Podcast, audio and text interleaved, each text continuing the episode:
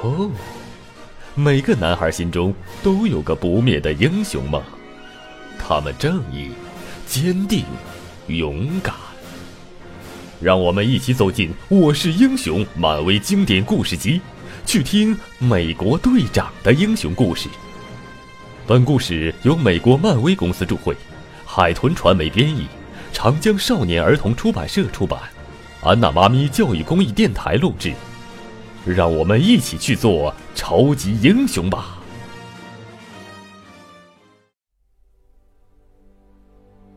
决战红骷髅。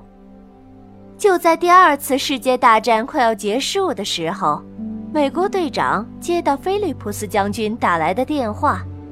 将军说，他们发现了红骷髅的秘密据点。红骷髅是九头蛇军团的长官。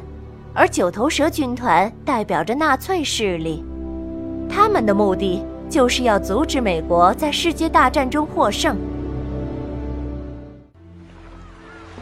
此时，美国队长站在桥边，望着象征和平的自由女神像，脑中回想起将军在电话里说的那番话。当美国队长听到红骷髅的消息时，立刻说：“好的。”我马上赶到，但是菲利普斯将军却说：“抱歉，我们希望你最好不要插手这件事情，因为我们得到情报，红骷髅已经找到了维特射线机的设计图，他肯定想出了对付你的办法。”这个消息让美国队长非常惊讶，因为他当年正是因为维特射线和血清的共同作用，才会变成超级战士。红骷髅已经发明出了一种叫做“死亡射线”的东西。如果你被这种射线击中，你作为超级战士的身体和本领将不复存在。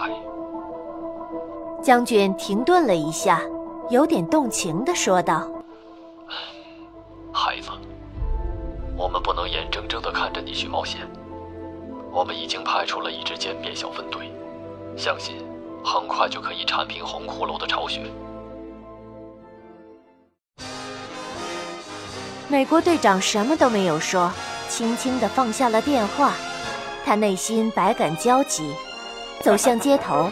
街上的人们都在纪念南北战争胜利八十周年，所以街头上人头攒动，热闹非凡。军令如山，我必须服从命令。可是我不能让队友们替我去冒这个生命危险啊！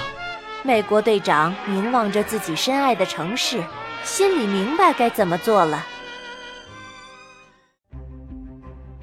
他快步走回办公室，拨通了菲利普斯将军的电话，认真的说：“将军，红骷髅的花招很多，而且他竟然研究出了死亡射线，摆明了就是在等我，让队友们去就是送死。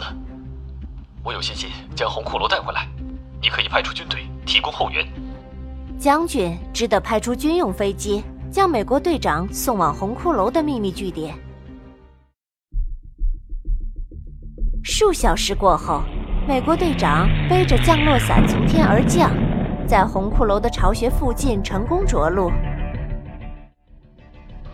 十分钟过后，美国队长降落在离红骷髅巢穴几公里之外的地方。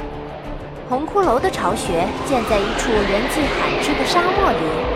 这里地势开阔，黄沙漫天。红骷髅在基地附近建了很多座瞭望塔，戒备非常森严。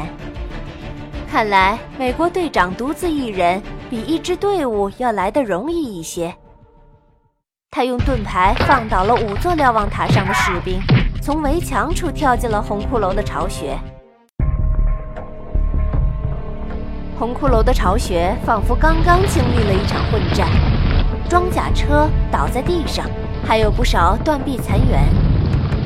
美国队长没有犹豫，径直朝着最中间的建筑物奔去。路上时不时有士兵突袭，这些都难不倒美国队长，放倒他们是轻而易举的事儿。美国队长离那栋建筑物越来越近，离红骷髅也越来越近。来到建筑物跟前，美国队长观察了一下。发现楼上不会有埋伏，而通往地下的楼梯无人守卫，这正是红骷髅的作风。再加上他现在拥有死亡射线，一定在坐等美国队长送上门来。希望我没猜错。美国队长暗暗想到。他沿着宽阔的楼梯向下走去，楼梯下方有一个拐弯处，通向建筑物的正下方。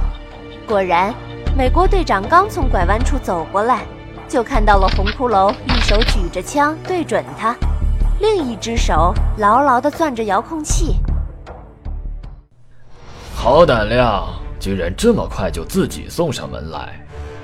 欢迎来到我的实验室，美国队长。红骷髅得意地说道，血红的面孔上露出了恐怖的笑容，而他身后则是一间开阔的实验室，实验仪器全部都处于运行状态。看来死亡射线已经准备就绪。没错，我也迫不及待地想让你从这个世界上消失。美国队长不能给红骷髅太多机会，他走上前去。飞起一脚踢掉了红骷髅手中的东西，红骷髅由于惯性向后倒去。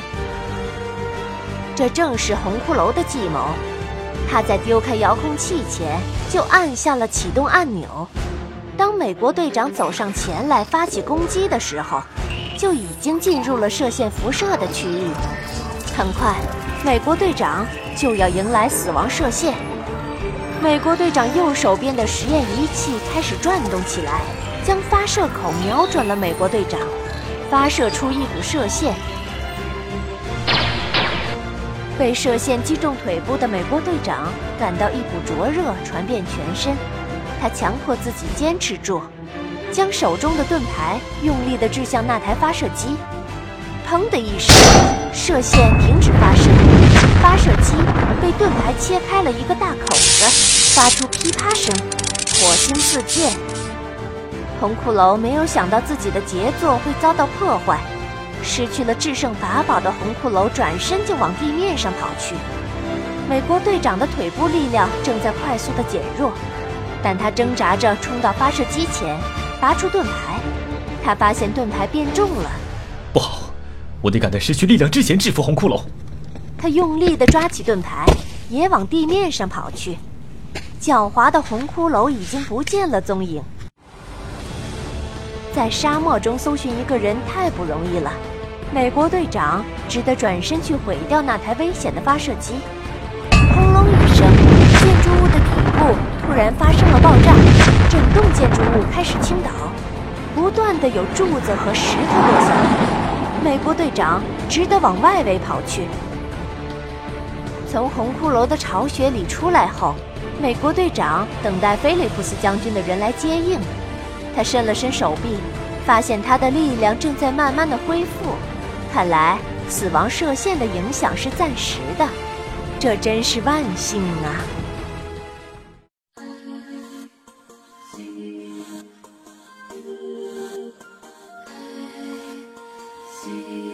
亲爱的小朋友们，美国队长的故事还没有结束，欢迎你。继续收听。My light in darkness, breathing hope of new life.